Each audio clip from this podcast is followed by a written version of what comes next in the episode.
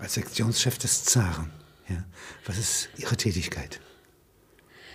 Geheimdienstliche Überwachung aller Bewegungen, die gegen Leben und Sicherheit des Zaren virulent sind. Anarchisten, ja. Vor allem Anarchisten. Sozialrevolutionäre. Das ist dasselbe. Terroristen.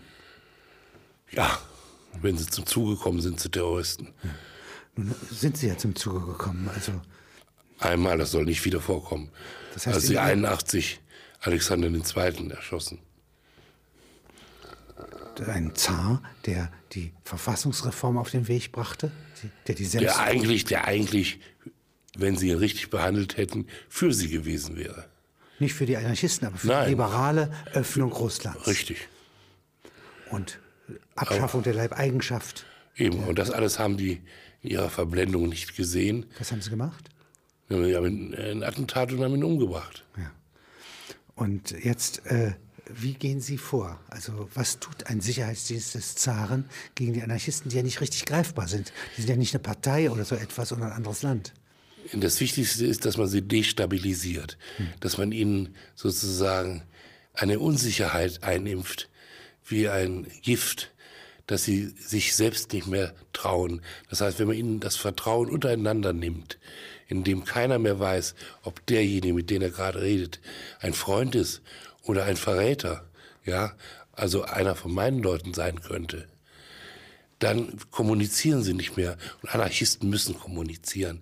Die brauchen sich gegenseitig, um äh, überhaupt zu existieren. Das sind gesellige Lebewesen. Ja, ja, vor allem um diese Zellen zu bilden. Ja, ein Anarchist ganz alleine, das ist sehr, sehr selten. Ja.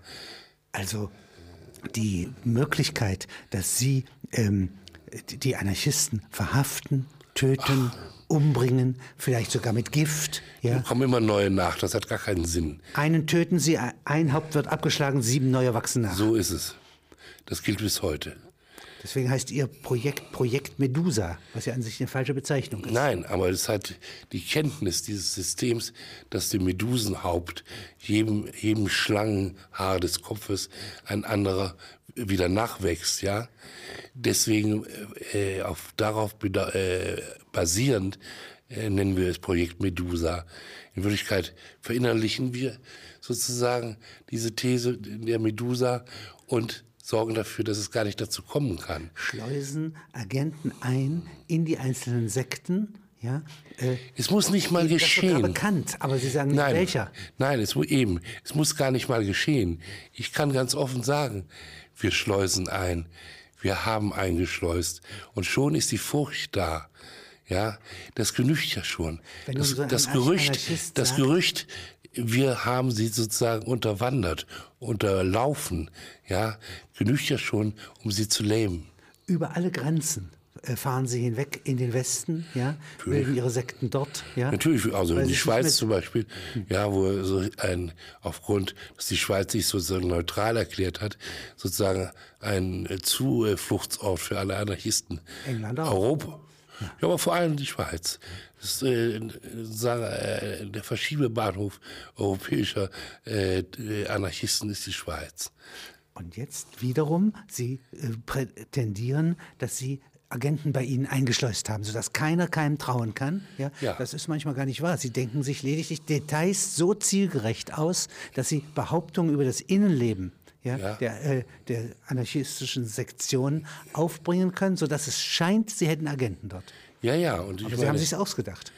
Ich kann es mir ausgedacht haben, Dichter. aber es kann auch wahr sein. Hm. Ich meine, wenn es bekannt wäre, ist es alles ausgedacht, wäre es wirkungslos und würde verpuffen. Hm. Sondern es muss immer ein Körnchen Wahrheit enthalten sein, nachprüfbare Wahrheit. Ich muss also mit Namen operieren können, die den Anarchisten auch bekannt sind, ja, und muss mit denen, von denen auf eine so vertraute äh, Weise reden, dass sie denken, das sind meine Leute. Und schon trauen sie denen nicht mehr. Sie sind ja offenkundig in der Lage, ja, die außer Landes zu treiben und auch außer Landes zu entnerven.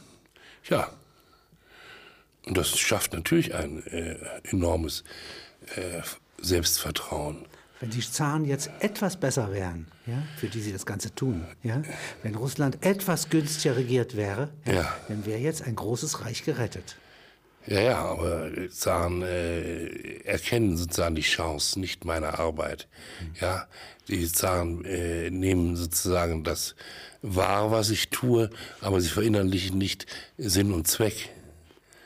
Und deswegen ist mein Kampf ein bisschen ein Don Quixote-Kampf gegen Windmühlen, äh, denn die Zahlen machen sozusagen, treiben ihre Politik weiter, die immer wieder zum Anarchismus, zur Revolution schließlich führen wird. Das Buch Don Quixote haben Sie gelesen. Sie sind ein gebildeter Mann. Ins Russische ist das nicht übersetzt. Sie müssen es in Französisch gelesen haben. Ja, natürlich kann ich Französisch. Jetzt, äh, wenn Sie mal weiter erzählen, Sie studieren ja diesen Gegner. Ja? Sie studieren die Pläne zur Reform Russlands, die Sozialrevolutionäre haben. Ja? Nicht? Ja, aber nicht äh, nee, einige Sozialrevolutionäre haben. Ja, wie gesagt, es gibt hier hier nicht eine sozialrevolutionäre Partei als solche, ja, sondern es gibt eben diese ganzen einzelnen kleinen Zellen, die alle ziemlich selbstständig und unabhängig voneinander operieren. Ja, und das Ganze gibt es einen Überbau, aber der ist eigentlich sozusagen von uns und von der westlichen Presse draufgesetzt worden, dass es hier um eine äh, revolutionäre Partei sich handelt, sozialrevolutionäre Partei handelt. Und in Wirklichkeit ist das gar nicht so. In Wirklichkeit sind es lauter Individualisten, die versuchen, sozusagen bestehende Verhältnisse zu ändern. Jeder einen anderen Plan. Und ja. Sie aber versammeln diese ganzen Kenntnisse ja. und Sie wären in der Lage, das zusammenzufassen. Ich könnte natürlich ein Mit Ihren Mitarbeitern, ja. Wir könnten die äh, anarchistische Revolution viel perfekter durchführen, weil wir wissen, wie man es machen muss. Sie entsteht eigentlich in Ihren Akten erst richtig. Ja, ja, vor allem wir wissen, wie es sein müsste. Wir kennen sozusagen die Fehler und wir können diese Fehler vermeiden. Jetzt ist es so, Sie haben ja im Grunde äh, hier im Heiligen Russland wenig zu tun, was sie noch verrichten können. Diesen Gegner haben sie hier vernichtet. Den anderen Gegner, die Bolschewisten, das respektieren sie ja gar nicht erst.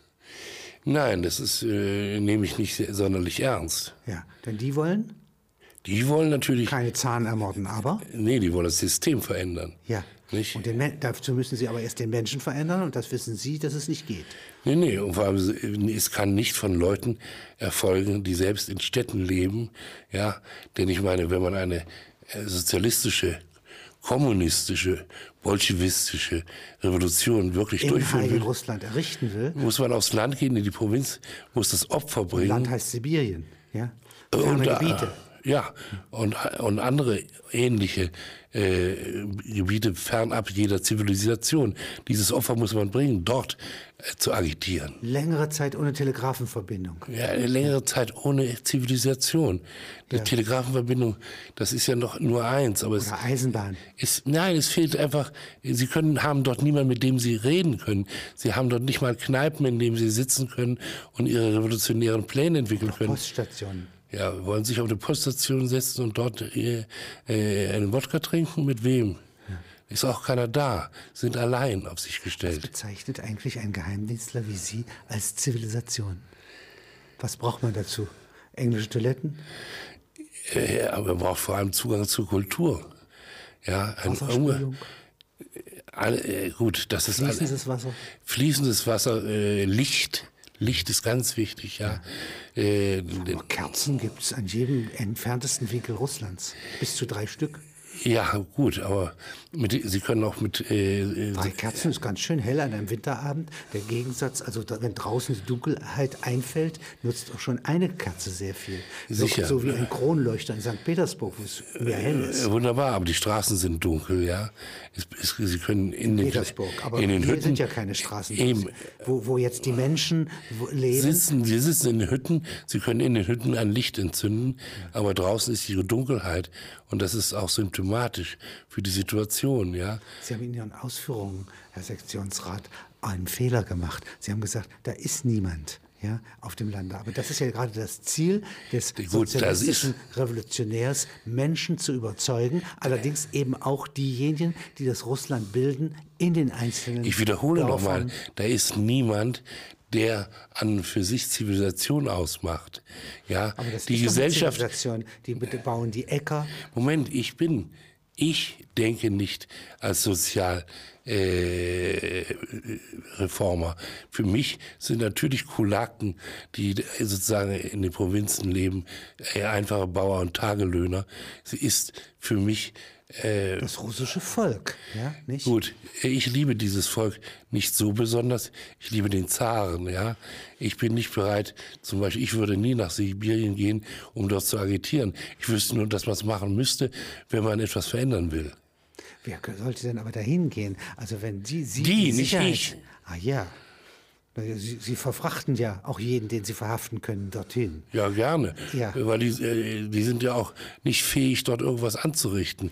Sie können, äh, Sie, Sie können nicht gedeihen in dieser Provinzluft, in dieser, in Sibirien, in diesen Hütten mit dem Kerzenlicht. Sie brauchen die Städte. Sie als Provinz? Was Sie brauchen alles das, was nicht Stadt ist. Ja. Also das alles, was nicht Moskau, Petersburg und noch ein paar Städte sind, ja. Nizhny Novgorod, Kiew, ja, äh, das dort findet sozusagen Zivilisation statt, in der Provinz nicht.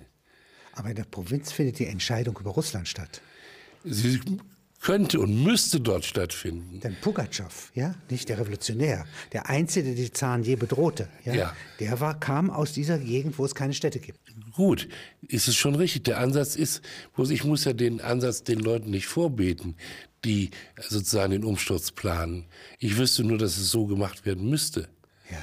So dass also in Ihrem Haus lauter Pläne entstehen, die mosaikartig, ja, das, was die revolutionären Praktiker unvollkommen machen, hier in eine perfekte Fassung bringen. Richtig. Ja? Lediglich gibt es keine Ausführungen dafür. Nein, weil dazu eine Opferbereitschaft notwendig ist, die äh, weniger aufbringen. nicht vorhanden ist und nee. bei Ihnen natürlich. Die Revolutionäre heute ja. sind alles, die, sind alles Kaffeehaus, Teestubenhocker in den Städten. Ja, da sind die ganz toll und können auch große Reden schwingen, haben auch ihr intellektuell ebenbürtiges Publikum, mit dem sie diskutieren können.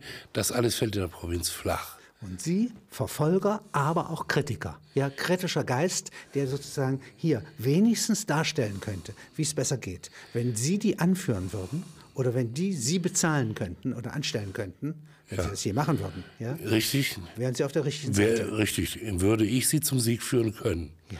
Ich weiß, wie es geht. Wie greift man als Sektionschef des Zaren die Anarchisten an? Man wartet darauf, man kann in Ruhe warten dass irgendwo sie eine Schwachstelle zeigen. Dass sie erkältet sind, dass sie irgendwie gesundheitliche nein, Schäden nein, haben? vor allem, wenn sie zwischenmenschliche Beziehungen eingehen, wie äh, Liebe, ja, sie eine Liebesbeziehung. Sich, dann sind sie schwach. Dann sind sie schwach, machen Fehler, ja, und dadurch äh, kann ich sozusagen, wenn ich will, zugreifen. Ja, Aber ich kann natürlich das, auch. wenn sie sich verlieben. Oh, das macht man sehr schnell, weil sie, wie gesagt, hat. Äh, weil das Frühjahr kommt oder wie? Nein, nein, sondern sie, man merkt einfach, dass man äh, Liebe nicht geheim halten kann. Nicht lange, ja. Irgendwann müssen sie damit an die Öffentlichkeit, weil sonst gedeiht das ja nicht. Aber Liebe geht doch nicht über die Öffentlichkeit, sondern geht über intime Bekenntnisse. Richtig, aber diese intimen Bekenntnisse sind nicht so intim, dass sie immer nur zwischen zwei Leuten stattfinden, sondern es ist immer das Bedürfnis, anderen mitzuteilen, dass man sie hat, diese intime Beziehung. Es gibt innerhalb dieser Wohngruppen plötzlich Spannungen, weil eben Leute sich verliebt haben. Sie nehmen sozusagen eine konterrevolutionäre Haltung an, weil sie eben eine Zweierbeziehung eingehen. Das ist wie, als wenn sie sozusagen eine Krankheit haben, dann wird plötzlich der Körper heiß, er bekommt Fieber oder er bekommt Flecken, die sehen sie. Ja, aber Sie sehen doch nicht einer fremden Wohnung an, welcher Streit hinter den Türen stattfindet. Aber wie?